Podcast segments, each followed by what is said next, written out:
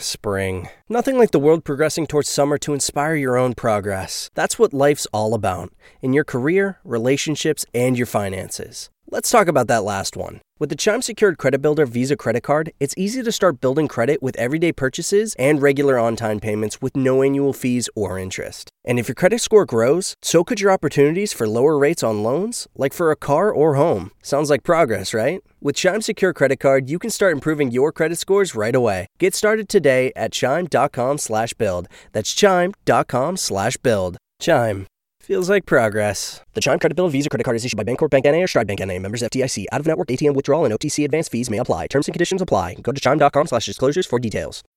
When you need mealtime inspiration, it's worth shopping Kroger, where you'll find over 30,000 mouthwatering choices that excite your inner foodie. And no matter what tasty choice you make, you'll enjoy our everyday low prices, plus extra ways to save, like digital coupons worth over $600 each week. You can also save up to $1 off per gallon at the pump with fuel points. More savings and more inspiring flavors make shopping Kroger worth it every time. Kroger, fresh for everyone. Fuel restrictions apply. Hola a todos, bienvenidos a un nuevo video. El día de hoy venimos, como siempre, con el resumen financiero del día de hoy. Este es el primer episodio, mi nombre es Alejandro y voy a ser el host básicamente de este canal donde todos los días vamos a estar informando acerca de las noticias más relevantes que suceden en el mundo financiero. Así es que si no quieres perderse nada de eso, empecemos con el video y la noticia más importante que tenemos el día de hoy es acerca de la inflación porque la inflación en México el día de hoy ha sido bastante, bastante extrema, tanto que ha llegado a unos máximos de hasta 20 años, algo que no hemos visto en 20 años. Entonces quisiera mostrar mi pantalla para mostrarles de qué tamaño ha sido el daño, pero bueno, básicamente esto está midiendo la primera mitad de noviembre y como bien lo decía, esto es un máximo que no se había visto en 20 años. Ya había algunos rumores diciendo que la inflación podría ser muy alta en esta primera mitad de noviembre, como bien ya lo decía alguna encuesta realizada por Banjico, donde entre una proyección de 13 especialistas se arrojó una tasa promedio del 6.84. O sea, ya pensaban que la inflación iba a ser muy alta en esta primera mitad de noviembre, por arriba del 6.8. Terminó sorprendiendo, fue del 7.05%, no del 6%. Fue bastante alta. Sin embargo, también el presidente, el subgobernador, perdón, Jonathan Heath del Banco de México ya había dado algunos indicios y decía que estaba un tanto preocupado de que la inflación fuera bastante alta porque él pensaba que podría rebasar el 7%. No se quedó en el 6.8 como lo hizo la iniciativa privada y algunos analistas o instituciones financieras, sino que él sí se fue al 7% y aún así sorprendió que fue por encima. Se ubicó en el 7.11%. Más o menos esto fue en abril del 2001. Entonces hemos prácticamente superado esa tasa. Estamos en el 7.05%. Nos falta muy poco para hacer todavía más historia, para poner una tasa más alta que pase a la historia. Aquí vemos que realmente la inflación en, en algunos puntos el presidente, por ejemplo, vamos con la opinión del presidente, el cual dijo que pues básicamente confía en que los precios se van a estabilizar, que los precios van a llegar a los precios originales, que van a bajar y que todo esto se debe a pues algo mundial tras una escalada por el COVID. Podríamos hacerle o no hacerle caso al presidente. Él, simplemente está diciendo que la inflación se va a controlar en los próximos meses, que no es algo que solamente esté ocurriendo en México, sino en todo el mundo, lo cual tiene completa completo sentido, tiene toda la razón. Este suceso, este fenómeno de inflaciones altas, no solamente está sucediendo en México, está sucediendo alrededor de todo el mundo, en Europa, etcétera. Está sucediendo en prácticamente todos lados, en China, en Estados Unidos, en todo el continente americano. Está sucediendo esto. Sin embargo, en México, y de hecho lo menciona el subgobernador Jonathan Heath, las razones podrían ser extrañas. Eh, él básicamente está diciendo que atribuye las causas a una combinación de choques de oferta y de demanda y a cambios, cambios en los patrones que han sido muy difíciles de entender. Realmente no se sabe exactamente por qué la inflación ha sido tan alta si la actividad económica no ha crecido mucho. Podemos verlo justo aquí, donde dice que la actividad económica en el tercer trimestre tuvo su primer retroceso post pandemia, es decir, se está decreciendo, no hay más demanda de productos, no hay más oferta de productos, no se, no se está dando las condiciones para que haya inflación. Entonces es, algo que realmente tiene intrigado a los, a los expertos porque no saben explicar precisamente por qué la inflación ha sido tan alta en México. Y sí, definitivamente tiene que ver con la pandemia, definitivamente tiene que ver con el COVID, pero no son las mismas condiciones que lo que vemos en algunos otros países similares a nosotros o de cualquier otro lado del mundo. De hecho, recientemente Banjico cambió la tasa de referencia hasta el 5.5 al 5% me parece al 5%, otros 25 puntos base. Esto sucedió en el 11 de noviembre, hace no mucho tiempo, porque precisamente ya saben que la inflación va a ser bastante alta en lo que resta del año. Jonathan Heath, que ah, hace un momento pusimos su nota, dice que espera que para diciembre la tasa siga siendo más alta. Aquí lo tenemos. Puede que la inflación se ubique entre el 7.1 y el 7.3 que es lo que probablemente termine el año. La inflación anual probablemente sea de entre el 7.1 y el 7.3%, por lo que va a seguir aumentando en los meses, más bien en el mes que resta, en diciembre. Ahora, aún así, parece que México no está tan mal parado y es que quisiera mostrarles este gráfico que viene de El SEO. Es un medio bastante confiable en el que saca buenas notas, donde básicamente nos dice que México, a pesar de la inflación tan alta, tiene una tasa real negativa, a pesar de que tiene una tasa real negativa, no es tan negativa como la de otros países del continente americano. Y bueno, esta es prácticamente la tasa de interés real monetaria. ¿A qué se refiere esto? Básicamente México, como lo vimos hace un momento, elevó hace no mucho su tasa de referencia, su tasa clave 25 puntos base a del 4.75 al 5%. Esto no contempla, este gráfico no contempla esa última subida, sin embargo, porque esto terminó en octubre. Sin embargo, ahí vemos que hasta octubre la inflación, más bien la tasa real fue del menos 1.17% significa que más o menos se está balanceando la inflación que hay en nuestro país con la tasa de referencia, con la tasa clave, con la tasa, la tasa base para todo el país. Vemos que hay otros países como aquí Argentina o Estados Unidos que tienen unas unas tasas reales negativas muy negativas de entre el 5.6 y el 9.7%. En Argentina desconozco la situación, em, vemos otros países más similares como Colombia e incluso Brasil que no está tan mal, ya desde aquí vemos que las cosas empiezan a empeorar, pero al menos en Estados Unidos han decidido mantener la tasa así como la tienen porque quieren seguir estimulando a su economía, quieren seguir manteniendo las tasas muy bajas para que siga habiendo demanda de deuda, para que se siga gastando en la economía americana. Entonces, básicamente es la razón del por cual tienen una tasa real bastante negativa del 5.64%, como justo podemos verlo aquí. Entonces, Básicamente esa es la razón. México ha estado aumentando la tasa real en lo que lleva del año. Ya habían sorprendido al principio porque todos pensaban que no sería sino hasta noviembre, septiembre, ya en el último o en el tercer trimestre del año cuando se subiría, sino pero iniciaron desde bastante temprano a incrementar la tasa. Entonces ahí vemos que a pesar de todo, a pesar de que tenemos una inflación muy alta, a pesar de que eh, pues sigue incrementándose y probablemente lo seguirá haciendo lo que resta del año, la tasa real no es tan mala como en otros países. De la inflación, que básicamente es lo más importante que tenemos en México, nos pasamos a otra nota y esta tiene que ver un poco más con la economía del país. Aquí nos referimos a el FMI, ya que podemos ver que acaba de renovar una línea de crédito flexible para México por unos 50 millones de dólares, 50 mil millones de dólares. Em, México ya había pedido que se recortara esta línea de crédito.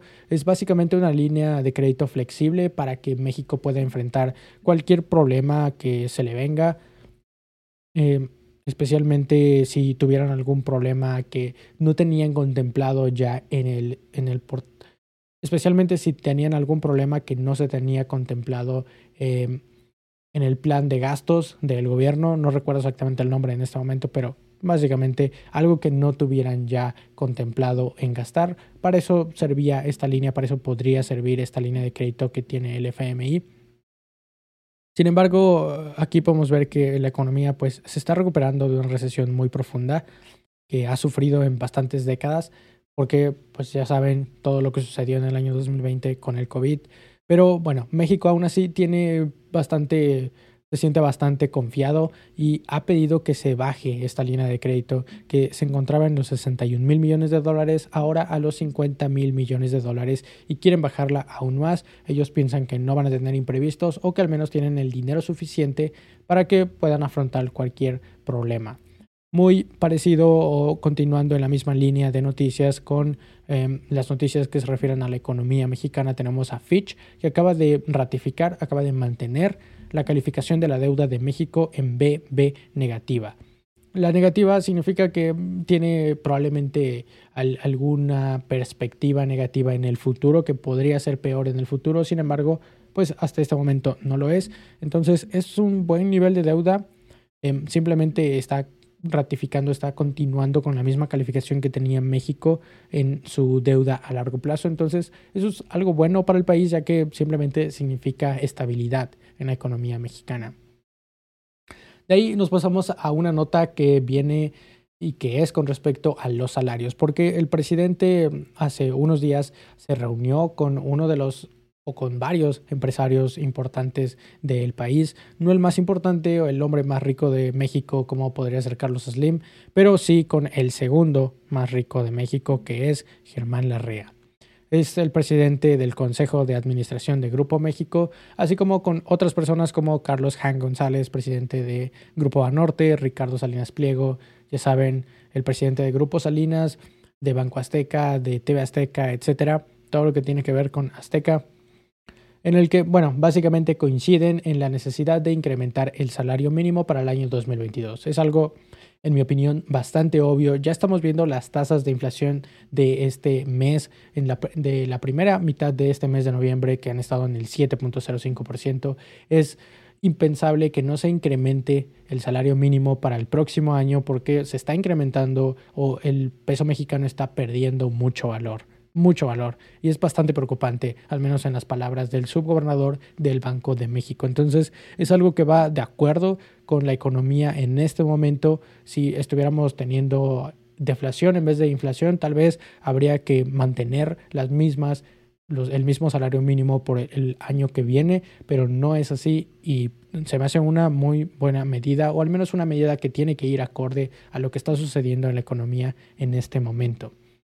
De ahí, y hablando, ya que estábamos hablando del Banco de México, vámonos con esta nota que viene del día de hoy, en donde básicamente se está dando a conocer que em, esta persona que es Arturo Herrera, que era el, el pasado secretario, presidente titular de la Secretaría de Hacienda, básicamente lo retiraron de su cargo para que pudiera formar parte y ser el gobernador del Banco de México.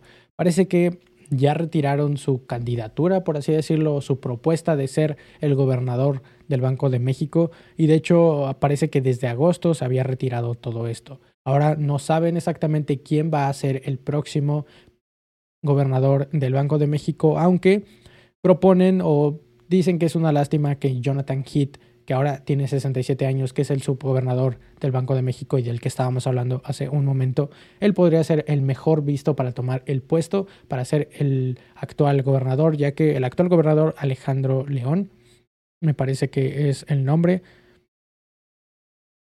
Alejandro Díaz de León. Él concluye cuando termina el año, el 31 de diciembre, entonces hay que nombrar a una nueva persona para que tome ese cargo político es más bien un cargo en la política monetaria mexicana, es un cargo bastante importante.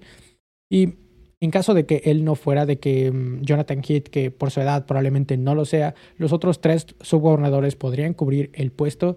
Y al menos en la nota se dice que son bastantes buenas personas y que en, al menos en boca de los más grandes analistas que se encuentran en este momento podrían ser unas muy buenas opciones para ser sustitutos del actual gobernador Alejandro Díaz de León. Continuamos con más noticias, con otra sección de noticias en la cual vamos a enfocarnos un poco más a lo privado. Aquí tenemos Support for this podcast and the following message come from Corient. Corient provides wealth management services centered around you. They focus on exceeding your expectations and simplifying your life. Corient has been helping high achievers just like you enjoy their lives more fully, preserve their wealth, and provide for the people, causes, and communities they care about. As one of the largest integrated fee only registered investment advisors in the U.S., Corient has deeply experienced teams in 23 strategic locations. Corient has extensive knowledge spanning the full spectrum of planning, investing, lending, and money management disciplines. Leverage Corient's exclusive network of experts to craft custom solutions designed to help you reach your financial goals, no matter how complex they may be. Real wealth requires real solutions. For more information, connect with a wealth advisor today at corient.com. That's C O R I E N T.com. Corient.com.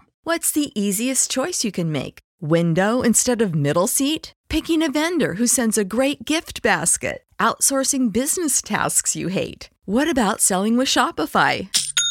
Whether you're selling a little or a lot, Shopify helps you do your thing, however you cha-ching. Shopify is the global commerce platform that helps you sell at every stage of your business. From the launch your online shop stage to the first real life store stage, all the way to the did we just hit a million orders stage. Shopify's there to help you grow. Whether you're selling scented soap or offering outdoor outfits, Shopify helps you sell. Wherever and whatever you're selling, Shopify's got you covered. Sign up for a $1 per month trial period at shopify.com slash try. Go to shopify.com slash try now to grow your business, no matter what stage you're in. Shopify.com slash try.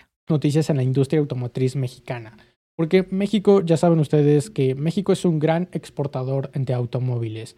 Exporta a muchos países o a varios países, no a tantos, pero principalmente a Estados Unidos, pero hay varias instituciones que tienen sus automotrices aquí en México, pues gracias a las condiciones que existen, gracias al, al Tratado de Libre Comercio que se tiene con Estados Unidos. Entonces, son varias las cosas por las cuales una empresa podría querer establecerse aquí en México, podría querer poner algún tipo de empresa relacionada a la industria automotriz o simplemente una armadora de autos. Bueno, la producción de automóviles ha caído en un 20% a 3.04 millones de vehículos en el año y de hecho se prevé que vaya a caer otro 5% en este año 2021. Todo esto es hablando de el año 2020. Aquí, justo como podemos verlo, la producción cayó un 20% y puede que siga cayendo.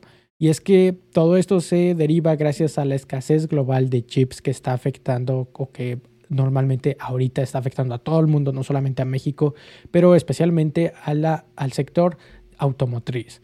Está afectando muchísimo a este sector la escasez de chips y México, al ser uno de los mayores productores de automóviles en todo el mundo, pues digamos que se están quedando atrás con todo esto y la producción está cayendo mucho. Esperemos que todo esto no impacte de una manera muy grande o muy significativa a la economía mexicana y al balance general para que las exportaciones sigan siendo consistentes a pesar de que no se están produciendo los autos que deberían de estarse produciendo.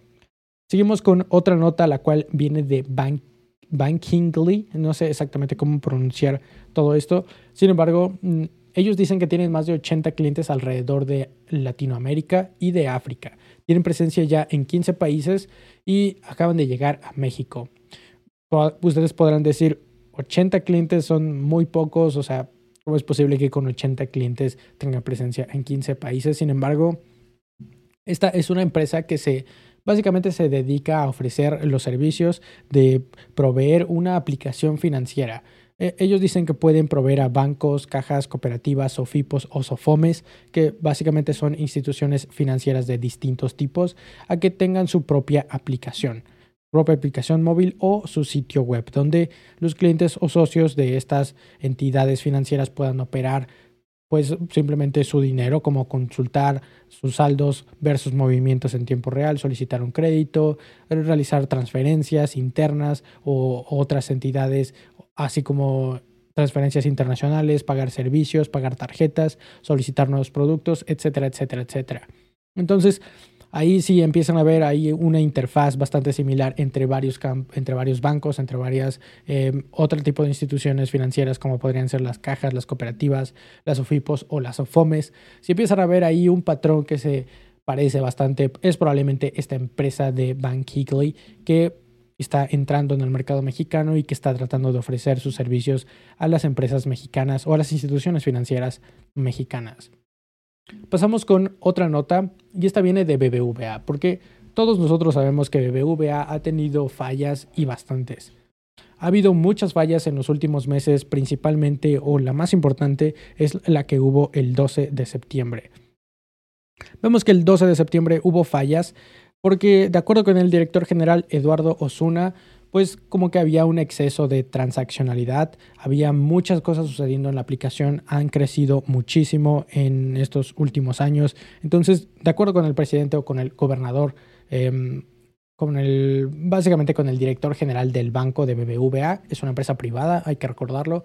Entonces, esta persona está diciendo que han tenido un crecimiento muy, muy grande en los últimos meses, que México está experimentando un gran cambio en la digitalización de las cuentas bancarias y de las aplicaciones bancarias y en general los servicios financieros. Y pues que hay muchas empresas que se están integrando al entorno, hay muchas nuevas personas que gracias a la pandemia no pueden salir o los bancos se encuentran saturados o no estaban abiertos. Entonces descubrieron que existe esta nueva forma de hacer transacciones que es en línea, a través de la aplicación, a través de cualquier medio en cualquier momento sin tener que ir al banco, sin tener que pagar algún servicio directamente del banco. Ahora puedes hacerlo básicamente todo desde una sola aplicación. Entonces ellos dicen que han tenido un crecimiento muy grande y que gracias a eso es que se han saturado, digamos, de alguna manera se han saturado mucho y por eso es que han tenido muchos cambios y muchos movimientos que, digamos, no corresponden al sistema que debería de estar ofreciendo BBVA. Hay algunas otras teorías especulando acerca de que probablemente la institución financiera esté sufriendo de hackers, esté sufriendo de hackeos, de mm, ya sea hackers rusos, hackers de, de Norcorea pero realmente todo son especulaciones, no se sabe exactamente. El presidente de esta empresa está diciendo que todo es gracias a un exceso de transaccionalidad, de que hay muchas transacciones entrando, muchas transacciones saliendo, hay muchas nuevas personas que se han integrado a este nuevo sistema, hay muchas empresas que también están integrando este sistema en, pues, tal cual en la empresa para digitalizarse. Entonces, eso es lo que, según él, está causando todos estos problemas y el que tienen que estar implementando nuevas actualizaciones constantemente. Eso está haciendo que no todas las actualizaciones sean bien recibidas por el sistema financiero mexicano, que algunas salgan rebotadas y que causen todas estas intervenciones, todas estas pausas en el servicio que ofrece BBVA. Pasando a más noticias que tienen que ver directamente con los bancos, parece que los mexicanos ya están regresando o están recuperando la confianza que tenían en los bancos y en las tarjetas de crédito, porque justo el año pasado veíamos que había visto una bajada en el uso o en la emisión de plásticos. De hecho, se cancelaron más de un millón de tarjetas de crédito. Aquí podemos verlo durante la pandemia, porque ya saben, muchas personas pues igual y pensaban que no iban a poder repagar sus deudas, que no iban a poder pagar sus tarjetas. Entonces dijeron, estoy en muy mal momento financieramente hablando, es mejor cancelar la tarjeta para no tener esa tentación o para no utilizar la tarjeta de crédito mientras estoy en un mal momento. Entonces simplemente decidieron cancelar sus tarjetas, decidieron cancelar sus plásticos, sus plásticos. Ahora todo está de regreso. BBVA tiene un crecimiento de hasta el 20.8% y de hecho ya se encuentra o ya nos encontramos en el punto donde nos encontrábamos antes de la pandemia. En este momento, al parecer, suman 28 millones 720 mil tarjetas de crédito. Eso era hasta el pasado marzo del año 2020. Luego ese número cayó y ahora en septiembre suman unas 28 millones 412 mil. Vemos que ya estamos básicamente ahí, entre 28 millones 720 mil y 28 millones 412 mil, casi no hay nada de diferencia. Ya básicamente nos encontramos en el mismo número de tarjetas de crédito. Lo que sorprende es que BBVA ha sido la que más crecimiento ha registrado. Tal vez las otras instituciones financieras no se han recuperado del todo, pero BBVA, BBVA lo ha hecho y bastante bien. Vemos que ha tenido una integración en su aplicación muy buena, justo lo vimos hace un momento, que parece que tienen una transaccionalidad, que tienen nuevos clientes, que tienen nuevos sistemas que están corriendo y al parecer también las tarjetas de crédito, porque las tarjetas de crédito son ofrecidas desde la aplicación de BBVA, no tienes que ir al banco a solicitarla o no tienes que cuando vas al banco siempre te están diciendo que si no quieres solicitar la tarjeta, al parecer todo eso se acabó o ha disminuido mucho porque te lo ofrecen directamente en la aplicación. Y como hay muchas personas que están entrando en la aplicación, muy seguramente esa ha sido la clave del éxito para BBVA. Banco Azteca también ha registrado algunas ganancias o algunas, algún crecimiento en el número de plásticos emitidos, pero solo ha sido del 1.17%. O no sé si esto esté mal y sea del 11.74%. Probablemente sí, si no, no creo que estuviera aquí. Entonces, muy seguramente es del 11.74%. Y esto en mi parecer es también gracias a que Santander, perdón, Banco Azteca ha tenido una integración en la aplicación bastante grande. En mi opinión, Banco Azteca y la aplicación de BBVA son de las mejores aplicaciones bancarias que existen, poniendo en último lugar a HSBC porque tiene la peor aplicación, pero hablando de Banco Azteca también tiene una muy buena integración en cuanto a los servicios, en cuanto a los servicios que puedes tú solicitar desde la misma aplicación. Sin embargo, creo que e, es bastante buena la aplicación de, Banco Azteca y yo creo que también es la razón por la cual ha tenido nuevas emisiones de crédito, porque desde la misma aplicación puedes solicitar tu tarjeta de crédito y desde mi opinión creo que esa es la razón del éxito de estos dos bancos, de BBVA y de Banco Azteca. Seguimos con más noticias, la cual esta viene del mercado, esta viene del S&P 500.